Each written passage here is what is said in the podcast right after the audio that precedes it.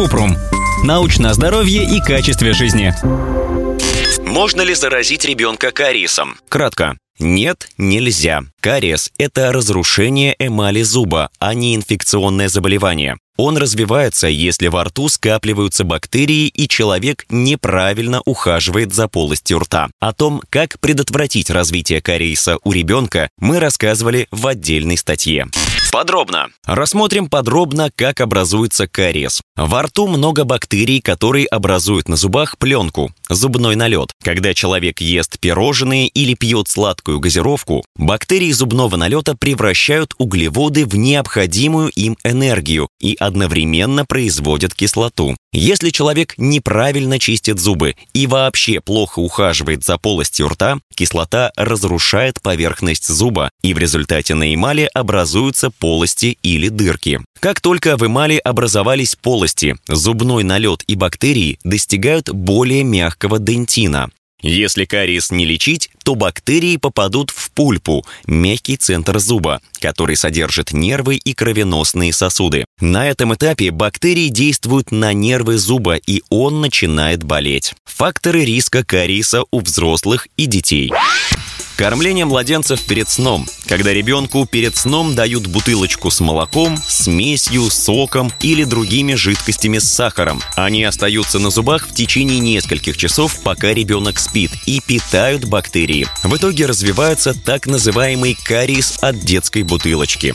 Расположение зуба. Кариес чаще возникает на задних зубах. Там много канавок, ямок и трещин, которые могут собирать частицы еды. В результате задние зубы труднее содержать в чистоте.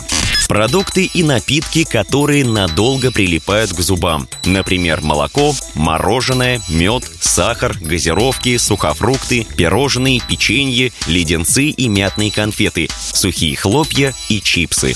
Частые перекусы. Когда человек постоянно перекусывает или пьет сладкие напитки, бактерии во рту производят больше кислоты, которая разрушает зубы. Плохой уход за зубами. Если не чистить зубы вскоре после еды, то быстро образуется зубной налет и могут начаться первые стадии кариеса. Недостаток фтора. Фтор помогает предотвратить кариес и даже может обратить вспять ранние стадии повреждения зубов.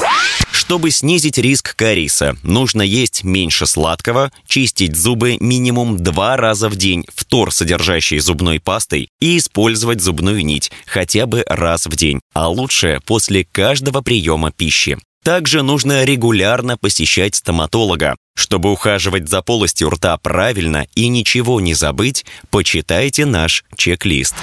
Ссылки на источники в описании подкаста. Подписывайтесь на подкаст Купрум, ставьте звездочки, оставляйте комментарии и заглядывайте на наш сайт kuprum.media. Еще больше проверенной медицины в нашем подкасте без шапки. Врачи и ученые, которым мы доверяем, отвечают на самые каверзные вопросы о здоровье. До встречи!